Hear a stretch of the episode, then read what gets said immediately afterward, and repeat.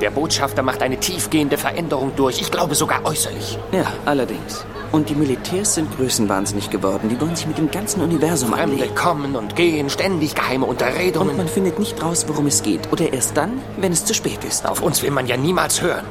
Das, macht mich nervös.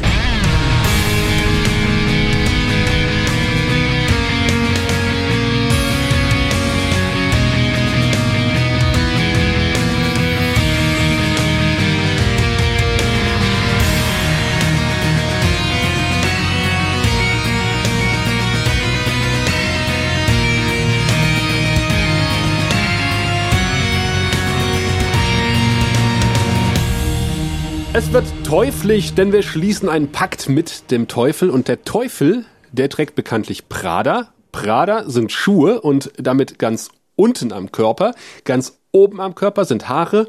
Haare brauchen Shampoo, Shampoo braucht Werbung und da kommt sie ins Spiel. Lange war sie krank, weil sie immer nur nackt herumläuft. Jetzt ist sie wieder genesen und sitzt irgendwo in einem Schlafzimmer mitten im Rheinland. Unsere nackte Frauenbeauftragte Mary, hi. Hallo Sascha, ich freue mich wieder da zu sein, aber ich muss dich direkt enttäuschen. Ich sitze gar nicht, ich liege auf dem Bett. Ach, das Ja. ist noch viel besser. Oh ja. Was ist das? ja, und äh, jetzt ist die Heizung auch an, da kann ich auch wieder nackt sein, wie sich das gehört. Sehr gut. Ich frage nicht, was er anhat, aber ich frage, ob er sitzt oder liegt. Hallo Gregor. Hallo Sascha, hallo Mary. Ja, noch sitze ich. Mal sehen, wie es nach der Folge aussieht. Du bist ja unser betriebslicher Ersthelfer, also insofern kannst du uns auch in eine stabile Seitenlage reden. kann ja schon mal mit so ein paar Basics anfangen von der Folge. Nämlich wir haben das Staffelfinale der zweiten Staffel erreicht. Ein Pakt mit dem Teufel. Äh, der Originaltitel ist äh, The Fall of Night. Die Erstausstrahlung war in den äh, USA am 1. November 1995 und bei uns ein halbes Jahr später am 9. Juni 1996. Das Drehbuch ist natürlich standesgemäß und natürlich, wie es sich für ein Staffelfinale gehört, von JMS höchstpersönlich und die gute Janet Greek hat die Regie geführt. Und uns erwartet doch eine sehr äh, tolle Folge, wie auch die Fans fanden, denn die, äh, das Rating ist sehr, sehr hoch. Das D5-Rating ist 9,88 und das P5 9,40. Ja, so viel Wow. dazu. Alles Wahnsinn. ohne Luft Ja. zu holen. ja, beeindruckend. Ja, mal gucken, wie lange Mary durchhält, denn die war am längsten nicht hier und weil wir deine liebliche Stimme so vermisst haben, würden wir dich jetzt einfach bitten, den Inhalt zusammenzufassen. Oh, das ist so lieb von euch.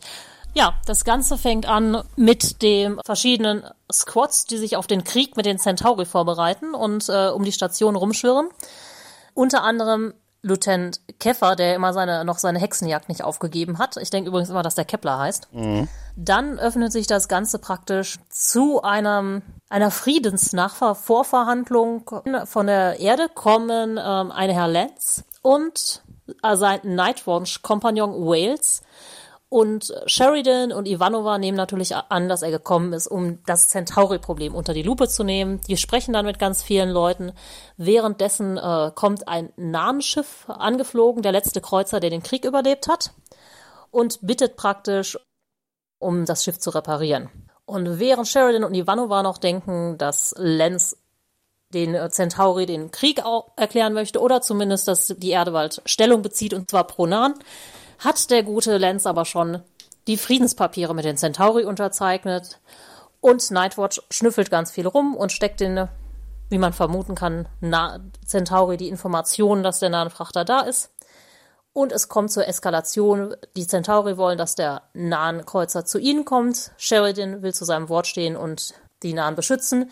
Der Centauri-Kreuzer wird zerstört, weil die Centauri sich einfach sehr, sehr dumm verhalten. Und Sheridan muss sich entschuldigen, weil Lenz darauf besteht, damit man weiterhin Frieden mit den Centauri schließen kann, weil das sein Geschenk an seine Enkelkinder ist. Wie im wahren Leben. Jemand verhält sich dumm und ein anderer muss sich dafür entschuldigen.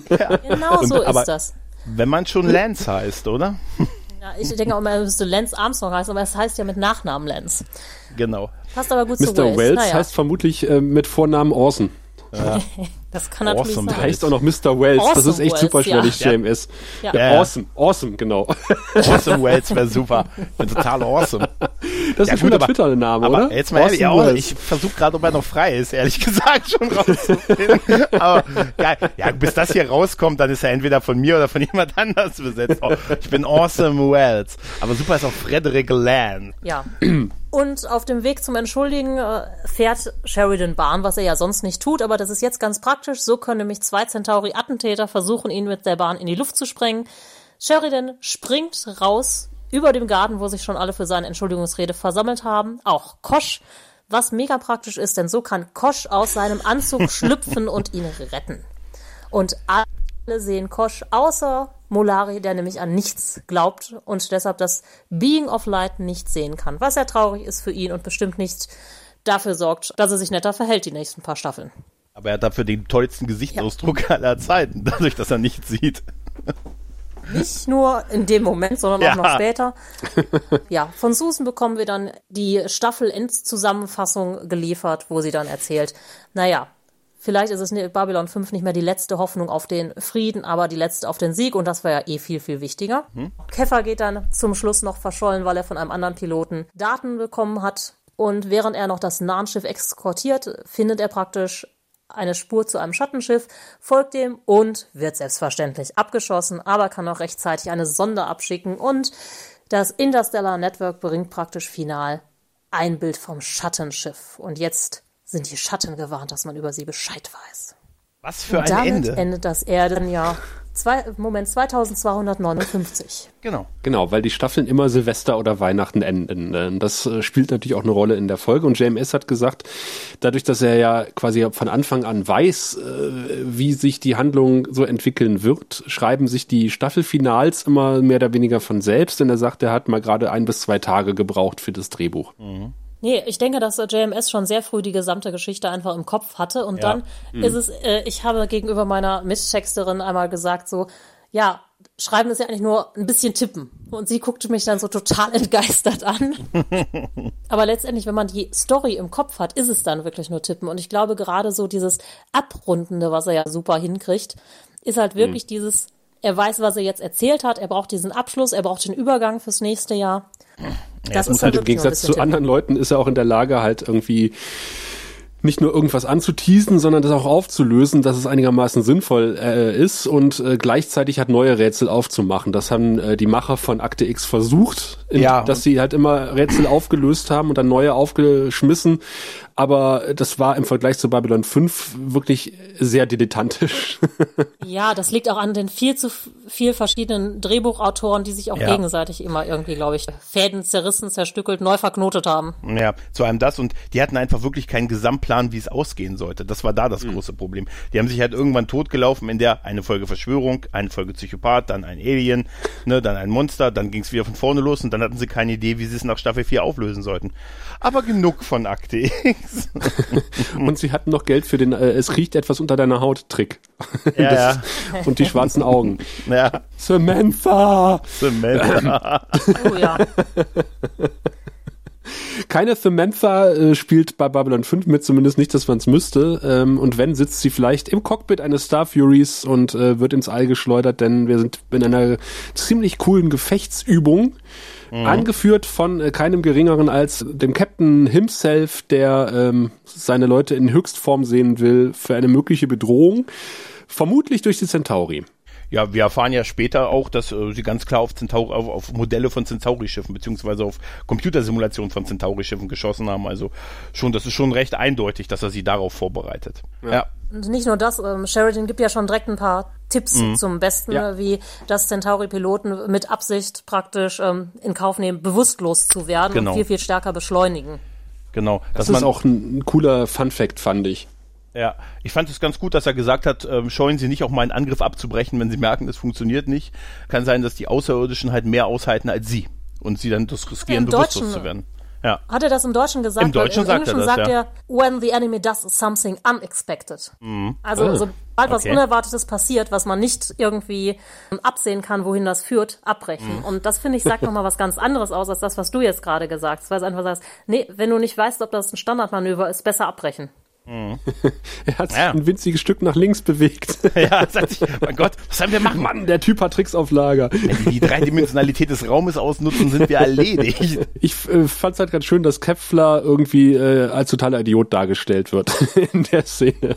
Ja, fand ich auch. Und ich Ja. glaube, JMS hat sich gefreut. Er hatte noch mal im Audiokommentar gesagt, dass er diesen Typen abgrundtief hasst, wie übrigens auch, glaube ich, äh, weite Teile des Casts, ähm, mhm. also nicht nur unseres, sondern auch der Schauspieler. Und er quasi ja äh, genötigt wurde vom Netzwerk, diesen Typen da irgendwie zu installieren. Ach, und er wusste sofort, mhm, den ja. bringe ich um den bringe ich um. Und äh, jetzt ist es tatsächlich irgendwie Ende der Staffel soweit gewesen. Und das Netzwerk ist auch nie wieder auf ihn zugekommen und hat gesagt, schreib mal hier so einen jungen Fashion-Typen in, ins Drehbuch, weil das braucht die Serie noch. Der hat auch kaum gute Momente, also so gut wie gar nee. nicht eigentlich. Ja, der ne? hat ja eigentlich auch äh, generell wenig Momente dafür, dass ja. er dann teilweise im Vorspann vorkommt. Ja, er kommt ja komplett im Vorspann vor und dafür ist er wirklich so gut wie nicht zu sehen. Der ist vielleicht in der Hälfte der Folgen mal so ein paar Szenen dabei, mehr ist das ja nicht halt. Mhm. Ja. ja, und wenn schlecht und vernachlässigbar. Genau, richtig. Aber auf jeden Fall ist diese Übungs-, diese Gefechtsübungsszene finde ich echt schön. Ja. Der passt übrigens auch zu Sheridans Charakter, weil ich lese ja gerade das Wanderschattenbuch immer noch. Ich komme nicht so recht voran, aber genau äh, das äh, wird quasi in diesem Buch auch thematisiert, dass er seine Leute halt antreibt bis zum Get-No und äh, sie ständig auf äh, Gefechtsbereit hält. Mhm. Ja, aber ist halt selber Kampfpilot und wie sie anscheinend alle sind, wenn es drauf ankommt und halt auch dabei. Das gibt's halt äh, ist halt noch eine Zustimmung, äh, zu also eine weitere Dimension dazu, halt, dass er mit dabei ist, dass er auch in einem äh, Star Fury sitzt und nicht von der Station irgendwie raus Befehle bellt. Susan hat ihre eigene Art, die Leute zu motivieren. Die sagt nämlich, naja, vielleicht geben wir mal echte Munition raus. Das sollte die Leute motivieren. Ja. und dann gucken alle etwas merkwürdig. Es ist wie bei Paintball-Spielen und du bist der Einzige mit scharfer Munition auf dem Feld, weißt du? Aber ich finde halt die Szene, die da vorkommt, also zwischen Sheridans Abberufensein ja. und Susans Motivationsversuchen, die finde ich ganz, ganz große Großartig. Klasse. Mhm, das ist auch eine, glaube ich, ähm, obwohl sie so belanglos ist, eine der Szenen, die mir von der ganzen Serie am besten im Kopf geblieben ist. Die ist großartig, mhm. ja. Ja, und zwar sieht man wir an einer Theke stehen, hat dann einen sehr relativ künstlerischen Schwenk, wo man Lenier fast beiläufig dazukommen sieht und wie beiläufig setzt er sich neben wir oder stellt sich neben wir an die Theke und dann haben wir einen der großartigsten Dialoge, den die beiden, glaube ich, jemals haben. Ja, sie haben ja dieselbe Funktion im Prinzip, also den selben Job und äh, sagen dann halt so nach dem Motto, ja, sie hören nicht auf uns und alle rasseln sie mit den mit den Waffen, aber keiner hört auf uns und man nimmt uns nicht ernst und das ist total deprimierend, ne? Ständig geheime Treffen. Dieser, genau, ja. diese Geheimnistuerei genau. und ähm, morgen wieder. Und sie ja. sehen jetzt auch anders aus und ja. das macht genau. mich nervös. Er sagt auch, was was sagt er? Sagt er nicht auch äh, bei bei Londo, man sieht sogar seine Veränderung im Gesicht, irgendwie sowas? Das sagt er im Original nicht. Da mhm. sagt wir irgendwie, uh, even looks different und äh, mhm. Geht darauf halt auch ein, ne? Klar. Äh, ja, logisch. Die Lens sieht ja auch ein bisschen ja, anders ja, aus. Und ich finde total cool im Englischen haben sie dann diesen Satz, ich glaube, Lenier sagt, they never trust in us. Mhm. Und dann sagen beide gleichzeitig dieses, ähm, it makes me nervous. Ja, genau. Also dieses auch von dem Wir wieder zu diesem Ich. Genau. Ja. Sie trauen uns nicht. Ja morgen um die gleiche Zeit ist es einfach wunderbar. Und auch dieses über Kreuz weggehen. Ja. So als wäre das wirklich so, ja. so ein paar Sekunden und toll. Man hat das Gefühl, dass dieses, dass diese Sequenz sich jeden Morgen so abspielt. Auf Im Prinzip. jeden Fall. Also das und ist wirklich toll. Wir kriegen ja normalerweise nicht so viel von den beiden oder ihrem Privatleben oder was die sonst so neben dem Botschafter betreuen machen mit. Und das gibt dem Ganzen wirklich so ein bisschen Tiefe. Mhm. Mhm. Ist auch ein schwerer Job mit, wenn du ein Gewissen hast, was die beiden haben. ja. ja, das stimmt. Ähm, und ich finde, der Moment hat aber trotz aller Tragik auch so eine gewisse Komik, einfach in der mhm. Schönheit, in der er mhm. inszeniert wurde. Ja, ja. Was diese Szene aber ganz gut darstellt, ist, dass das ein bisschen wie im richtigen Leben ist. Also diese Arbeitsebene, die kommt richtig gut miteinander klar. Also unabhängig ja. der Fraktion sozusagen. Aber halt ja. äh, die, die obere Führungsriege, die ist halt verfeindet mehr oder weniger. Aber so auf der Arbeitsebene kommt man so miteinander klar und tauscht sich auch gegenseitig aus. Apropos Arbeitsebene. Im nächsten Moment sind wir ja äh, beim Captain und da, bei, da beichten die Drasi ihr Leid, nämlich, dass sie angegriffen werden. Die Drasi und die Pakmara. Und die Pakmara, genau, stimmt, dass beide angegriffen werden, ja. Mit einem coolen Übersetzungsgerät, was der Pakmara da vor sich stehen hat. Was im Takt seiner Stimme leuchtet. Ja. So eine Kugel ist es. Ja, so wie so ein Ut eigentlich aus Doctor Who, oder? Auf jeden Fall, da musste ich auch ja, dran denken. Ja, ja. Sieht so Und aus. die Tentakel stimmen auch, also ja, läuft. Ist, wir wollen jetzt rechtlich nichts angreifbar machen, aber es gibt eine gewisse Ähnlichkeit, ja. Ja, das stimmt schon. Und dann kommt ja, glaube ich, die äh, Botschaft direkt, dass jemand von der Erde kommen wird. Naja, erstmal sagen die ja beide, die Centauri breiten sich über alle Maße aus und greifen unsere Kolonien an und daraufhin äh, bestellt ja quasi Sheridan auch den, den, den Londo in sein Büro und redet darüber und Londo sagt, nein, nein, wir machen nur eine Pufferzone, damit wir nicht angegriffen werden. Und Ah, stimmt, Unser ja. Volk braucht Raum zum Leben, oder? Wer hat denn, genau das war doch der, der Monolog, den er hält. Er sagt, wir, Ja, haben so uns, wir ungefähr. wollen uns, ja, komm, da denkt man sofort dran. Wir wollen unsere Grenzen festigen und wir wollen ja eigentlich Frieden, aber dafür wollen wir auch ein bisschen Abstand. wir wollen einfach nur Präsenz zeigen. Und Sheridan Präsenz, stellt die ja. berechtigte Frage, äh, wo hört denn diese Präsenz auf? Und Ja. darauf Ja. gibt's ja Zeig keine mir das auf Antwort. einer Karte. Ja, Ja. das ist Und sehr ich finde- stark. Das Gespräch mit Garibaldi daraufhin äh, über Londo ist auch sehr stark, wo halt gesagt wird, du warst doch mal sein bester Freund und er sagt, naja, ich kenne den Typen eigentlich gar nicht mehr, aber äh, er analysiert ihn eigentlich ganz gut in der Folge oder in der Szene. Auch mit dieser Hinweis so, äh, er hat Angst und Genau. äh, Ja. Und sehr schön, ich weiß nicht, wie sie das im Deutschen gemacht haben, dieses He was a, always a pain in the butt, but our pain in the butt. Ja, richtig. Das war sehr, sehr schön. Ja, es ist, es ist wirklich echt, also Garibaldi gewinnt immer mehr so, ne? Also man muss echt sagen, ah, doch, in der zweiten Staffelhälfte ist er zu ungeahnten Höhen aufgeschwungen. Deswegen, wir haben wahrscheinlich immer den späten Garibaldi Ja. äh, erlebt und in, in Erinnerung behalten und waren deswegen so irritiert über den frühen Garibaldi, der irgendwie äh, die Inkompetenz auf zwei Beinen war. Mit fünf Mann einen Gefangenen nicht zum, nicht zum Lift bringen kann. Ja, ja, genau. Ja, ein Stück weit ist es, glaube ich, auch so. Er Ja, ist deutlich vermutlich. kompetenter geworden. Aber ich habe mal eine Frage. Mhm. Wo sind die beiden eigentlich während dieses Gesprächs? Im Weil Ver- da hinten sieht man irgendwie Labyrinth, Garten wie ein Fenster. Das ist äh, das Büro von Sheridan und äh. JMS sagt im Audiokommentar sogar, er ist nie zufrieden gewesen. Eigentlich soll das äh, quasi der Blick in die Station sein aus Sheridans Bürofenster, aber hier ist ganz offensichtlich ein Bild, weil sie sich halt die CGI nicht leisten konnten in jeder Szene. Und er sagt, er hasst dieses Bild, weil es einfach aussieht wie ein Bild. Ja, das glaube ich nämlich. Das sieht nämlich total komisch aus und wir hatten das, Ja. glaube ich, so auch noch nicht da, weil es sieht irgendwie nicht so aus wie Sheridans Büro normalerweise. Ja, er reitet da auch ganz schön drauf rum im Audiokommentar. Ja, es sieht auf doch so, es, es, das sieht doch aus so wie Metallkisten, die da im Hintergrund, also auf dem Bild sind, oder? die Szene fängt ja an, dass Garibaldi auch genau vor diesem Ausblick steht vor dem Panoramafenster und es ist ganz offensichtlich ein Bild. Das ist halt dann der Moment, wo halt Babylon 5 so an die Budgetgrenzen stößt. Aber äh, JMS hat auch im Audiokommentar gesagt, er hat das Budget wirklich ausgereizt, jedes Jahr. Er hat nie Geld zurückgegeben, sondern eher im Gegenteil, haben sie immer die ja Linie okay. sehr rot gefahren. Ja, das ist ja okay, aber dann ist die Frage, es ist echt krass, dass so ein Bild von so einem Ausblick äh, teurer ist als so ein Ausblick. Also in so CGI. Nee, der, der Ausblick wäre zu teuer gewesen, deswegen mussten sie das Bild nehmen. Ehrlich gesagt, ich habe gedacht, das sieht so ein bisschen aus wie äh, Reise ins Labyrinth. So ein Matte Ah. Painting davon. Vielleicht haben sie sich das bei Jim Henson mal kurz ausgeliehen. Ja, die haben nebenan was anderes gedreht und die sind in der Mittagspause rübergelaufen und da haben das rübergenommen. Jungs, können wir uns das mal ausleihen? Ihr seid doch fertig mit drin? Ja, ja. Bei TNG war es angeblich in der ersten Staffel so, dass die auf dem Ch äh, Set von Cheers gegessen haben, weil die besseres für Catering hatten. ja, und vielleicht haben die gesagt, war das ähnlich, sowas. Nee, die haben ja in so einer alten Fabrikhalle gedreht Ja, ja. und äh, So mussten quasi auch selbige irgendwie nie verlassen, weil die alles hatten. Und sie haben in einem Zelt auf dem Parkplatz Mittag gegessen. Stimmt, da habe ich mal ein Foto gesehen. Mussten immer am rauchenden Andreas Katsulas vorbei, der, der eigentlich, äh, ich, ich weiß nicht, wer das gesagt hat in einem Making-of, also wenn man gerade keinen Filmdreh hat, dann ist man mal draußen fri äh, frische Luft schnappen gegangen und eigentlich stand da immer draußen Andreas Katsulas mit einer Zigarette und hat geraucht. in Maske. der Super. rauchende Narren. Ja, aber die, die ganzen Bilder von ihm in Maske, wo er irgendwie, weiß ich nicht, ein Baby hält oder, ein, oder einen Hut aufhat, das sieht immer großartig aus, oder? Ja. Und das Bei hat diesem- JMS auch gesagt im Audiokommentar, der hat die Maske nie ausgezogen. Es gab wohl irgendwie die Möglichkeit, dass du irgendwie das, den Mund zumindest irgendwie mal frei machst oder sowas, aber er Mhm. hat gesagt, nö, ich, fühl- ich fühle mich wohl in der Maske und hat die halt von früh bis spät getragen. Gefühlt sieht man das auch, finde ich. Dass er sich wohlfühlt darin. Damit musst du dich auch, glaube ich, richtig anfreunden, ne? wenn du so einen Charakter spielst. Ähm, wenn du dann immer so Maske an, Maske auf oder sowas, das nervt auch einfach, ne? Und das wird ja auch so ein Teil von deiner Persönlichkeit irgendwann, wenn du so lange Ja. Stephen. Stephen First hat gesagt, am Ende eines Arbeitstags hat er immer angefangen, irgendwie an seinen Haaren rumzuzuppeln. Und die Make-up-Leute haben immer gesagt, er soll das gefälligst lassen. Und irgendwann hat er dann sich sein Haarteil ausgerupft und hat dann, ist dann zum Make-up-Department und hat gesagt, äh, ich weiß nicht, wie das passiert ist. Das ist abgefallen.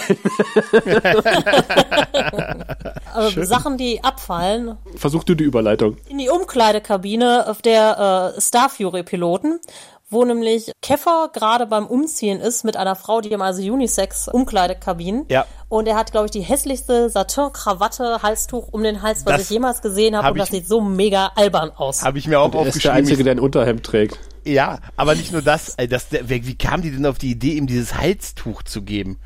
Mit Das was? sieht so albern aus. Und vor allem dann Unfassbar. wirklich nur Halstuch und dieses Unterhemd. Vielleicht wollten sie sowas wie Bruce Willis machen und das geht so schief. Aber hallo. ist das doch so ein blau, so scheiße aus. ja, so ein blau-weiß gepunktetes Halsband, äh, äh, so ein Halstuch, das trägt man heute unter Sieht der aus wie für ein Euro bei Kick geholt oder sowas. Wahrscheinlich lach war's nicht. von einem vom Kick War für einen Euro. Wahrscheinlich genau für einen Euro bei Kick. Das war der erste Verkauf, den Kick gemacht hat, wahrscheinlich. Und keiner konnte den Schauspieler leiten, also haben sie ihm gesagt, hier, du kriegst, das ist jetzt dein Kostüm. Ja, auf jeden Fall hört er da in der Unisex-Umkleidekabine davon, dass ein äh, anderer Pilot da was im Hyperraum gesehen hat. Eine Kreuzung aus einer Spinne und einem schlimmsten Albtraum. Aber mehr möchte ich darüber nicht sagen. So nach dem Motto. Das Mädel hat das halt gehört. Und die sieht auch so typisch aus. Also immer wenn wir so eine so ein Militärmädel sehen, was keine größere Bewandtnis hat, hat die irgendwie so einen äh, rot-braunen Kurzhaarschnitt, habe ich das Gefühl. Ja, und auch keinen Namen am, am Die erinnert Revers. mich unheimlich vom Typ wie ähm, die eine Schnecke mit der Garibaldi mal rumgemacht Ja, hat. du meinst, halt eben du meinst die in der. Folge, in der, in der, mit der, mit der, wo die ganzen Militärtypen auf der Station waren. ist, genau. Genau, ja. Wo er gesagt hat, ich kann nicht, ich habe da jemanden kennengelernt. Kurz vorm Ja, Coitus. Erstmal über die Ex erzählen. Ich habe da jemanden kennengelernt. Kann ich kurz mit dir über meine Gefühle reden? Und über meine Ex-Frau. Über meine- Aber ich glaube, sie hat lange Haare. Sie hat irgendwie so einen Pferdeschwanz ja, oder ja, sowas. die hat längere Haare, ja. Aber du, äh, das stimmt, die sind alle brünett. Äh, also Ja. die, die Nebendarstellerinnen in der Regel. Ja, in, in meiner Welt hatte sie auch kurze Haare. In deiner Welt äh, sehen wir jetzt auch ein Liebespärchen, was sich innig in den Armen liegt, statt einer Ohrfeige. Nee, nee, die Prügelszene war, ich weiß gar nicht, ob ich die total albern oder gut fand. Ich habe Ich keine Ahnung, was das. Ja, ich auch. Aber ich weiß nicht. Das ist ja die Überleitung. Die gehen ja dann da lang und dann kommen halt äh, Lance und äh, Orson Welles auf die auf die Station. Aber ich habe mich auch gefragt, was das soll. Gut, das ist einfach so Bild, dass einfach eine Überleitung dazu kommt. Aber das ist so absolut lächerlich, dass sie, dass sie dem Typen, von dem man nie wieder etwas sieht oder hört, einfach eine scheuert.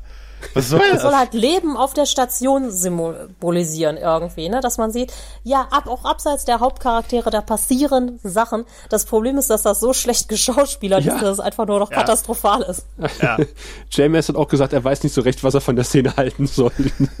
Die sah nicht- im Skript besser aus. Das ist wahrscheinlich auch so. Ich kann mir echt vorstellen, dass es viel nicht nur gibt. zwei Leute von der Straße nehmen sollen, die das machen, sondern richtige Schauspieler. Vielleicht auch beim Nachbarset klauen. Die haben wahrscheinlich hinter der Kamera sonst gestanden, weißt du, so irgendwie Set Catering oder irgendwie sowas. Ich wollte gerade sagen, Set-Catering oder Beleuchter oder irgendwas, wo es nicht so auffällt, wenn die mal kurz wechseln. Kameraleute, die braucht man ja meistens doch. Licht, Licht. Jetzt kommen endlich die beiden auf die Station.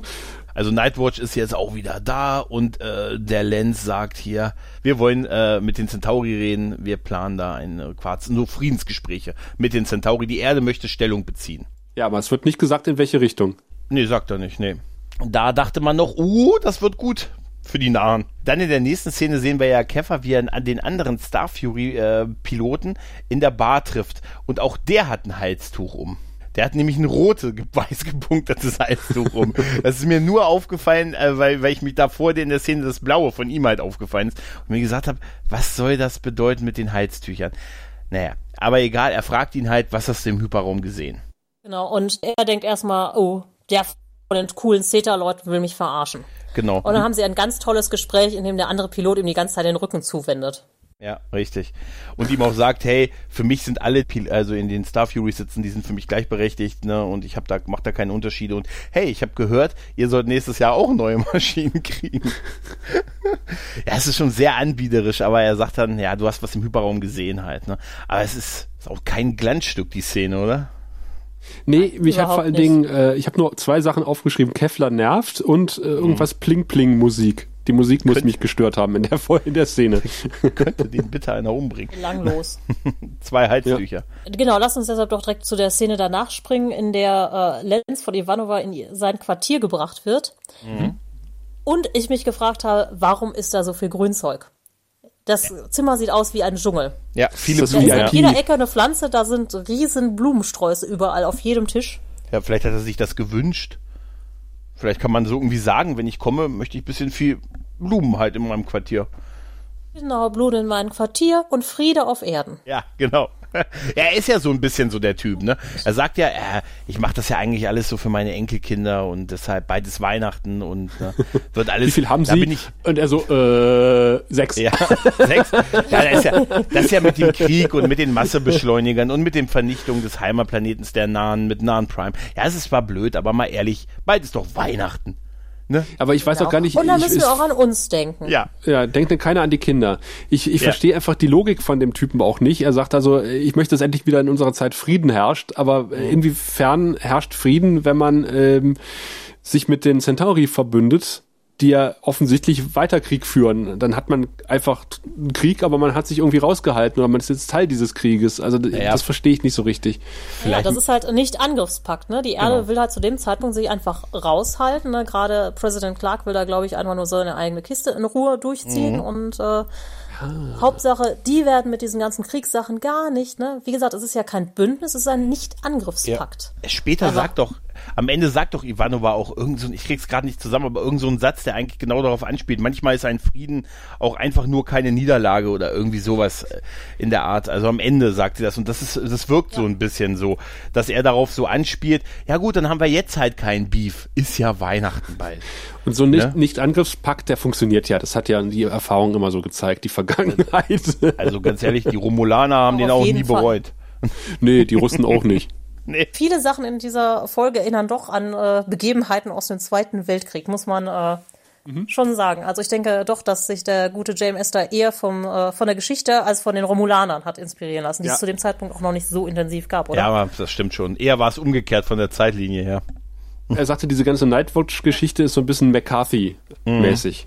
Ja, Ich fand, es äh, war, hat voll SS-Charakter für mich. Ja, auf jeden also gerade Fall. diese Bespitzelung deiner Nachbarn, das Diffamieren und so, das ist alles für mich so richtig Drittes ja. Reich. Ja, und das Nur ist hat auch ganz ein, perfide. Also gerade wenn die da zusammensitzen und Ja, total. Und wie, sie, wie, wie perfide er da auch vorgeht, also dann in dieser Nightwatch-Sitzung, wo man sagt, wir wissen doch schon, dass dieser, dieser eine Typ da, da auf dem Sockerlohn ein Geschäft hat, wir wissen doch, dass der sich schon mal kritisch über den Präsidenten geäußert hat. Wenn sie uns das jetzt sagen, dann verraten sie ihn doch quasi gar nicht, weil wir wissen es doch schon. Also ganz ehrlich, genau. da sehe ich immer K die aus dem. Dschungelbuch, weißt du? So, sie könnten uns da vertrauen. Wir wollen doch nur, dass sie das bestätigen. Wir wissen es doch schon. Ja, ist halt Ganz auch so ein eklig. bisschen Mischung, Mischung aus SS und Sekte. Und Ja. ähm, jeder Verrat äh, macht den nächsten halt einfacher, ne? Und Ja, äh, ja. der weiß halt genau, wie man das halt aufzieht. Ja, um es Leute- ist echt perfide. Dieses erst bestätigst du nur, was sie eh wissen halt und im Prinzip bist du dann schon drin, ne? Ja, erst sagst du nur, pass auf, du musst gar nichts machen, du musst nur, du kriegst nur irgendwie 50 Dollar im Monat oder 50 Ja, Credits das im Monat denn? Ja, und schreibst halt hin und wieder mal einen Bericht und ist auch egal und dann sagt, kommt dann irgendwann, ja, wo sind denn deine Berichte? Was, was machst du denn Ja. und so, ne? Ja. Ich denke aber, dass, dass, äh, dass, dass JMS halt mehr Bezug zur McCarthy-Ära hat als, äh, als Amerikaner, als, als wir hier äh, zu, ähm, zu, Ja. zur SS und zur Stasi zum Beispiel. Ja, das Ja, wird auch so sein. Aber es ist halt wirklich eine so unheimlich perfide Szene, die sich da abspielt. Wenn er dann so genau das sagt mit den äh, so ganz harmlose Berichte und du musst ja nur, deine Kollegen haben doch schon was geschrieben, Mensch, aber du, Mhm. er, er sagt ja da auch dann irgendwie so zwischendurch, ja, das, äh, ich weiß auch nicht, ob das mir alles hier so gefällt. Ne? Ja. Das wird dann so gleich weggebürstet mit, wir wissen es doch schon. Du verrätst doch gar keinen, wenn du es uns nur bestätigst. Ne? Ja, die Frage ist einfach, ob der nicht schon so weit drin ist, äh, dass er noch raus, dass er nicht mehr raus kann irgendwann. Bis an dem Punkt, Ja. wo du sagst, okay, es ist der Aus, es sind, liegt die Hürde so hoch und ich Ja. habe ja schon so viel Freunde verraten, dass es halt schwierig ist, da wieder rauszukommen. Ne? Aber wir müssen auch nochmal zurück, weil zurückspringen, weil jetzt springt noch davor ein Nahenkreuzer aus dem Hyperraum im, äh, auf der Rückseite des Planeten, glaube ich, ist es, ne? Also, dass man es nicht sofort entdeckt. Ne? Also ein K- Nahenkreuzer, der den Krieg überlebt hat, womit man nicht mehr gerechnet hat, dass noch so ein großer Kreuzer überlebt hat. Ja, die waren irgendwie auf Deep Space Mission und Mhm. äh, bitten jetzt praktisch um Sanctuary. Wahrscheinlich würden wir hier Asyl sagen, ne? Genau. Genau. Ich habe da mich auch, aber auch gefragt, ob zu einem, also davor nimmt, erfährt man ja, dass der Krieg so ungefähr ein halbes Jahr gedauert hat. Dass da wirklich noch so Deep Space Missionen durchgeführt wurden. Na gut, okay, die waren weit weg, ne? Die konnten vielleicht auch nicht so einfach zurückgerufen werden. Wenn nicht, überleg mal, die Enterprise Ja. war noch fünf Jahre unterwegs Ja, und war dann recht. teilweise ganz weit weg. Du hast recht. Ja, ja, du hast recht. So, so, so lang war der Konflikt nicht zwischen den beiden. Du hast recht. Das ging ja alles äh, sehr, sehr schnell. Ja. Ähm, aber nochmal zurück zu dem Mr. Wales. Erinnert er euch auch ein bisschen an Kyle McLachlan hier von Twin Peaks? Ja. Danke. Ich denke Ja. schon mal, ich halluziniere da. Er sieht wirklich ein bisschen so aus. Er hat auch ein bisschen so den, die Art, finde ich. Ja, genau, auch dieses Ja. leicht mysteriöse. Wisst ihr, an wen äh, er mich erinnert? Irgendwie an Nerun. Was vielleicht daran liegen könnte, dass er vom gleichen Schauspieler verkörpert wird. Und der, es ist tatsächlich so, dass wir ja. zwei Mitglieder des Grauen Rates kurz hintereinander begrüßen können. John Vickery ist ja Nerun, also er spielt gleichzeitig auch Herrn Wells. Und äh, Robin Sachs äh, spielt den äh, Nakat, den, äh, den äh, nahen Piloten, und er äh, ist uns auch schon als ähm, Minbari aus dem Grauen Rat bekannt. Nur so ein kleiner Fun-Fact am Rande. Ja. Aber ähm, Schleimbacke äh, sitzt ja nun bei, bei Susan und versucht Susan nun auch irgendwie einzureden, dass sie ja eine tolle Offizierin ist und äh, dass Mhm. man ja da auch was machen könnte, wenn sie äh, ihren aber ein paar auch- Freunde verrät und so. Aber auch, auch sehr geil. Ja, sie könnten schon Captain ihres eigenen Raumschiffs sein, so in fünf Jahren, aber sie könnten es auch schon in zwei Jahren werden. Also, Ja. ey, ganz ehrlich, das ist meine Anmache, oder? Aber Susan jeden Fall. steigt da nicht unbedingt drauf ein, oder? Nee, die bürstet den so dermaßen ab. Ja, ich finde es halt auch sehr, sehr schön, wie sie dann wirklich, äh, die sagt sie verrät dann alles, an was sie glaubt oder von dem sie denkt. Genau, alles, was sie erreicht, erreicht sie durch ihre eigene Arbeit, durch ihre eigene Leistung und deshalb, ne, soll er Genau. sehen, dass er Land hier winnt. Dann sagt sie halt, okay, dann dauert es halt fünf Jahre oder auch zehn Jahre, aber ich habe es durch eigene Kraft erreicht und nicht, weil äh, ich meine Freunde verraten habe. Ich finde auch sehr schön, wie Susan dann sagt, was ich gesehen habe, beunruhigt mich. Oder Mhm. hat mich immer beunruhigt mit Nitrous und jetzt weiß ich, es stimmt auch. Ja, ich habe mich, ich habe mich da gefragt bei der Szene. Ich finde die echt sehr stark gespielt und alles. Aber ob das so clever ist, äh, zu der Zeit in der Situation ihm so quasi das so alles so vor die Füße zu werfen. Ne? Ich meine, die sind ja noch in der Situation, wo sie eigentlich noch sehr unter, komplett unter Kontrolle der Erdallianz stehen und Pipapo und da ist schon sehr so. Also eigentlich wäre sie danach doch der sofortige Auswechselkandidat auf dem Job, oder? Ja, aber Susan ist der Charakter, dem man es abnimmt. Die ist nicht diplomatisch. Die sagt einfach, leckt mich am Arsch. Ja. Also da wäre alles andere auch inkonsequent. Ja, die würde ist- jetzt nicht irgendwie Spirensken und hintenrum, das würde Garibaldi erfolglos Mhm. versuchen, aber Erfolglos. ne, Ja, du hast ja. recht. Ja, das ist schon. ja auch genau wie Zack. Selbst Zack sitzt dann ja da und alle gucken ihn an und er ist so, ähm, hm, hm, was mache ich jetzt? Ja, jetzt sage ich dann doch dann ja. Und merkt dann ja auch, in was für eine schlimme Situation er dann eigentlich jemand anderen gebracht hat am Ende. Hm. Aber Susan hat eine sehr tolle Art, jemanden rauszuschmeißen. Habe ich mir noch aufgeschrieben. Sie komplimentiert ihn äh, freundlich, aber bestimmt äh, aus, der, aus dem Quartier. Und sagt, sie wissen ja, wo die Tür ist. Ja, genau. Aber ich fand auch sehr, sehr gut, weil als er sie fragt, ähm, oh, kann ich sie mal privat sprechen? Und sie sagt, ähm, privater wird's nicht. Ja, genau. Guck mal, ich Ja. habe schon nur noch mein Hemd an. Ich habe ich hab schon meine Uniformjacke ausgezogen. Privater wird's nicht. Sateng-Bademäntel sind nur für Telepathinnen reserviert. Ich, ich bin im Bademantel hergekommen, weil ich Großes vorhabe. Ja, auf jeden Fall mittlerweile erfährt ja Jakar, dass da ein Nahenkreuzer noch existiert, der im Prinzip ja Asyl bekommen hat von der Station. Wobei, erfährt Doch. Jakar das wirklich? Von Sheridan, er sagt sie. Von Sheridan, er sagt sie mir ja, richtig. ja, auf der Brücke. Sogar auf der Brücke. Also offizieller und unheimlicher kann man das. Also unheimlich im Sinne von, ähm, also offener kann man das schon gar nicht machen, ist auf der auf der Brücke ihm zu sagen, hier, da wir haben, wir haben, ich habe mir das nämlich dachte mir, anstatt dem ehemaligen Botschafter, der ja im Prinzip ne entmachtet, entkleidet eiserne Ämter, ist es ihm irgendwie so hintenrum zu stecken. Öh. Ihm das auf der Brücke, ja, Entschuldigung, auf der Brücke für Es hat, ein bisschen, ge- es hat ein bisschen gedauert. Schneid's einfach raus. Nein, auf jeden Fall, ähm, da es so offen auf der Brücke zu machen, zeigt ja auch, dass er keinerlei Bedrohung, also er traut halt seinen Leuten, seiner Umgebung, sieht da keine Möglichkeit, dass da ihn einer Nicht nur verrät. das, er ist ja auch immer noch, er glaubt so sehr an die Erdallianz und ist so der festen Überzeugung, dass Erde da sich für die Nahen entscheiden wird. Ja. Ja, Ach, die Leute ja, mit den. Nightwatch-Armbinden, den, ist Ja. dem, den kann man vertrauen. Ja, wer, ganz ehrlich, Leute mit Armbinden haben uns noch nie enttäuscht. Ich glaube, GK steht da eine Enttäuschung bevor, weil immer wenn er sich freut, dass er jetzt Hilfe bekommt, wird er enttäuscht und auch äh, seine Begegnung mit Lance Armstrong ähm, lässt eigentlich dem aufmerksamen Besucher äh, schon äh, klar werden, da ist nichts Gutes zu erwarten, denn der gute Lance bügelt GK doch äh, relativ eindeutig ab und sagt, nee, nee, ich habe jetzt keine Zeit und äh, später vielleicht mal, ich muss weg. Lässt ihn auch wirklich direkt auf dem Flur stehen und man hört nur noch dieses ähm, resignierte Ausatmen von Jakar, wo ihm, glaube ich, auch schon schwant, dass nicht das passieren wird, was er sich Ja, wünscht. also es naht sich drohendes Unheil ja allein dadurch, dass ähm, man hört, dass das Nahenschiff halt, um die Reparaturen durchzuführen, erstmal die Sprungtriebwerke deaktivieren muss und dann nicht so schnell weg kann, falls es zu einer Notsituation kommt und halt Sheridan sagt, ja, machen Sie das, versorgen Sie Ihre Leute. Bei uns, bei Ihnen gilt das Motto, Triebwerke aus, dann geht auch das Licht und die Krankenstation anscheinend wieder und äh, dann können Sie Ihre Leute versorgen, aber man weiß dann schon, ah, okay, die kommen nicht weg. Also, ja, blödes, es- blödes Timing ne? auch, ne? Weil nämlich jetzt der gute Lance auf die Brücke kommt und sagt, ja, Frieden in unseren Zeiten, Halleluja, wir schließen Frieden mit den Centauriern, nicht Angriffspakt. Ja. Und das schwant dem guten Ja, Captain er fängt schon. ja an mit den disturbing News und er, er spricht ja zuerst an, dass da ein Nahenkreuzer ist und das passt ja gar nicht zu seinen Plänen mit dem Fried mit den Centauriern. Ja. Sie machen alle meine, Und- sie machen alle Verhandlungen kaputt, ja. Nee, er weiß das doch noch Genau. gar nicht, dass der Nahenkreuzer da ist.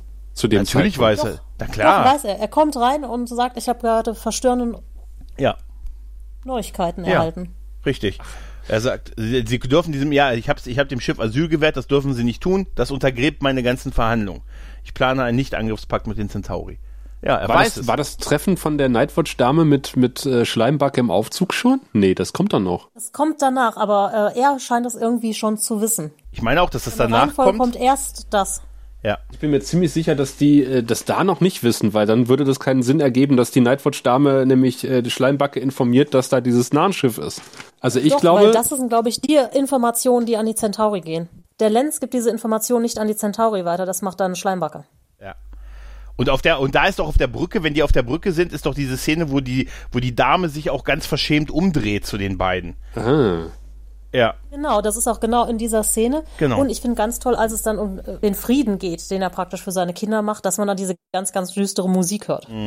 Ist das der Imperial Marsch im Hintergrund? Nein, alles gut, vertrauen Sie mir. Das ist nur mein Also Klinge. nur Ich hab- ja, genau, und stimmt. Und danach ist die Szene, äh, wo halt Schleimbacke, Orson Welles, im Fahrstuhl noch mal kurz die Infos geschoben bekommt. Ja, stimmt, ist irgendwie schon ein bisschen. Also meiner komisch. Meinung nach äh, macht das keinen Sinn so rum, aber äh, ist bei mir schon zu lange her, dass ich das gesehen habe. Ich habe die Folge halt gestern geguckt und das ist genau so von der Reihenfolge. Ich habe das halt auch ganz ordentlich hier aufgeschrieben.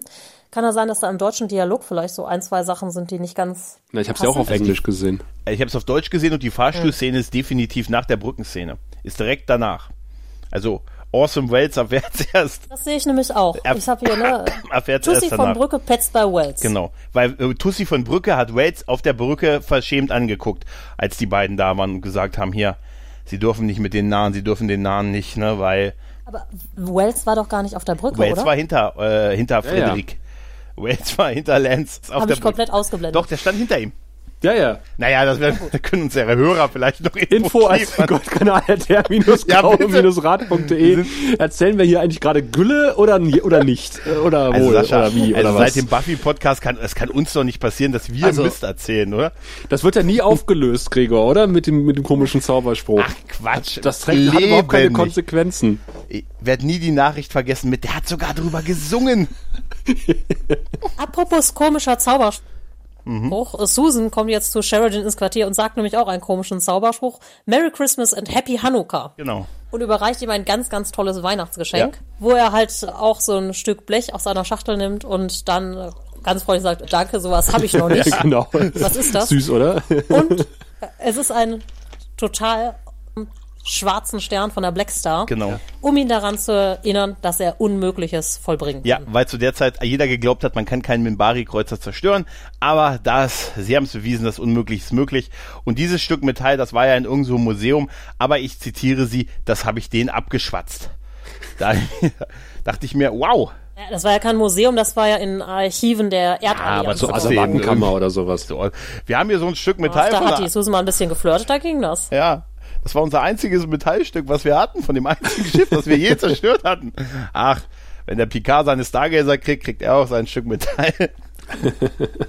Aber schön fand ich auch den, äh, also den Monolog von, von Sheridan über die Uniform und das äh, setzt etwas fort, was wir öfter mal gesehen haben, dass eben diese Uniform wirklich extrem viel bedeutet und immer wenn irgendwas passiert, was gegen seine moralischen Prinzipien geht, was von der Erdallianz quasi durchgeführt wird oder von ihm selber, dann zieht er halt die Uniform aus. Wir erinnern uns in der Szene mit Morden, Morden oder in den Folterszenen mit Morden hat er seine Uniform auch nie getragen, weil er wusste, er macht jetzt was, was eigentlich gegen seine Ja. Prinzipien ist. er sagt ja da, äh, er hat da immer etwas Edles und etwas Gutes drin gesehen und jetzt sieht er manchmal einfach nur so ein Stück Stoff.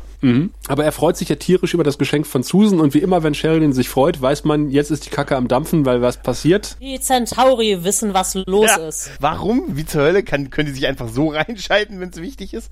Irgendwie? Die Centauri wissen auf jeden Fall, da ist ein Nahenschiff hinter dem Planeten und äh, schicken auch ein Schiff, was jetzt mal nach dem Rechten guckt. Was auch gleich da sein wird. Genau, Ja, und die das, da beiden kommt es auch Genau. schon. Und die Und, beiden äh, rennen Richtung Brücke. Genau, versuchen den, äh, also äh, rufen quasi den Captain des Nahenschiffs an und sagen, hier, wie sieht denn das mit Ihrem Sprungantrieb aus? Ja, er ist im Moment abgeschaltet, ja, sehen Sie zu, dass Sie ihn wieder ankriegen. Die Centauri wissen, dass Sie hier sind. Aber machen Sie sich keine Sorgen, ich habe Ihnen versprochen, Sie zu beschützen. Und Im Prinzip, und er schickt ja auch da, glaube ich, schon die Zeta-Flieger los, oder? Dann schickt er die Ceta-Flieger los und dann kommt äh, Lance Armstrong auf die Brücke gestürmt und sagt, was machen Sie? Sagt schon wieder, Schon wieder Sie! sind, äh, Ja. ja. Und im Englischen sagt er dauernd, you are jeopardizing my mission. Ja, Ja, und im Prinzip, da geht ja auch schon fast ganze Schererei los, ne? Genau, und Sheridan sagt so, könnte mal bitte jemand Mr. Lance den Weg von, oder von dieser militärischen Brücke zeigen? Und Genau. äh, lässt ihn quasi rausschmeißen. genau. Und Cooler redet Move. dann, Da äh, ist auch sofort jemand, so. Ja. der das macht. stimmt. Und dann redet er halt mit Londo und sagt, äh, Londo im Prinzip hier, Sie, ich werde das Schiff verteidigen. Ich habe ist- Schutz gewährt. Asyl. Sagt er Asyl? Er sagt Asyl, glaube ich, ne? Ich weiß gar nicht. Er, er sagt auf jeden Fall, ne, I promised them sanctuary. Okay. Und es ist eine Remi- Reminiszenz an eine Folge vor wenigen Folgen, wo wir eine ähnliche Konfrontation hatten, wo ein Minbari, Quatsch, ein Minbari, ein Centauri-Schiff gedroht hat, ein anderes Schiff anzugreifen. Und da ha- haben die ja nicht geschossen, weil Sheridan zu Recht gesagt hat, okay, das trauen die sich nicht. Und man denkt so, naja, okay, das wird wohl wieder so ausgehen und äh, sie geleiten halt das Nahenschiff Richtung Sprungtor und was macht das Centauri-Schiff? Das feuert.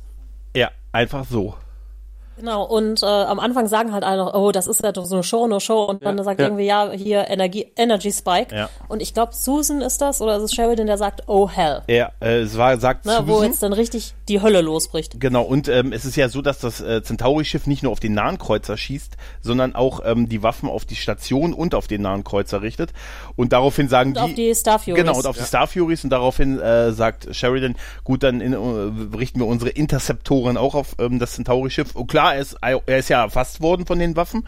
Die vor- fangen an zu feuern und fangen halt an, auf alle Ziele zu feuern. Ja, aber Äh, ist das nicht cool, Nummer wo die Station äh, sämtliche Waffen ausfährt, die sie hat? Eine. Naja, hat ist ja die Interceptoren und Ich Ding. mag das auch mal, wenn die Blaster Ja. runtergezogen wird. Das passiert ja. Ja. jetzt auch. Ja, und wenn, äh, er sagte dann Interceptoren, ja genau, das, ne, das Deck geht runter und äh, dann halt Interceptoren laufen heiß. Ne? Was ein bisschen, äh, was ein bisschen albern äh, meiner Meinung nach war, waren die U-Boot-Geräusche, weil wir hören jetzt Ja. Pings und die werden immer schneller und sobald die Centauri anfangen zu schießen, ist ein dauerhafter Ton und äh, man weiß, okay, jetzt ist die Kacke am dampfen. Das- Fand ich irgendwie ein bisschen too much. Und das, das ist genau der Punkt, das habe ich mir auch aufgeschrieben. War das jemals schon mal zu hören? Ich kann mich nicht erinnern, Nein. das schon mal gehört zu haben. Ich, das, das ist so penetrant, dieses, oh, sie, sie ähm, zielen auf uns und hörst du ping, ping, ping. Es geht immer schneller, immer lauter. Ich meine, klar, was es symbolisieren soll, aber ich kann mich nicht erinnern, das davor oder danach je wieder gehört zu haben in der Serie. Also Nee, ich ne? auch nicht. Also davor auf keinen Auf Fall und danach weiß ich nicht. nicht mehr.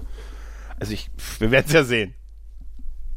Aber wir sehen auf jeden Fall, dass die Station recht gut bewaffnet ist, denn die kriegt zwar einen Treffer weg, aber äh, hat irgendwie keine großen Probleme, so ein Centauri-Schiff aus dem Himmel zu schießen. Es ist eine riesige Station und sie muss halt eine Viertelmillion Menschen äh, beschützen. Insofern äh, finde ich das schon halbwegs logisch. Ja, auf jeden Fall, aber es wird doch ein Stück sogar abgeschossen vorne. Ja, aber vorne so ein Stück, das, Ja, aber das ist, Ja, das ist Deko. das ist wie ein Pylon. wie bei einer Eidechse, das wächst wieder nach. Entschuldigt bitte, das wer ist weiß, kein Wallonenschiff. Wer weiß, wie viele gerade ihren, da, wer weiß, wie viele Sch- äh, Schichtarbeiter da, die ihren Tarifvertrag ein Jahr vorher gekriegt haben, da geopfert wurden. Was ist denn aus denen geworden aus Staffel 1? Was ist aus Castillo Das könnte geworden? in einer Spin-off-Serie Ja. thematisiert werden. Ganz praktische Budgetkürzungen sind das, weißt du? Ja, gute Nachrichten, Leute. Wir haben 20% Personalkosten weniger diesen Monat.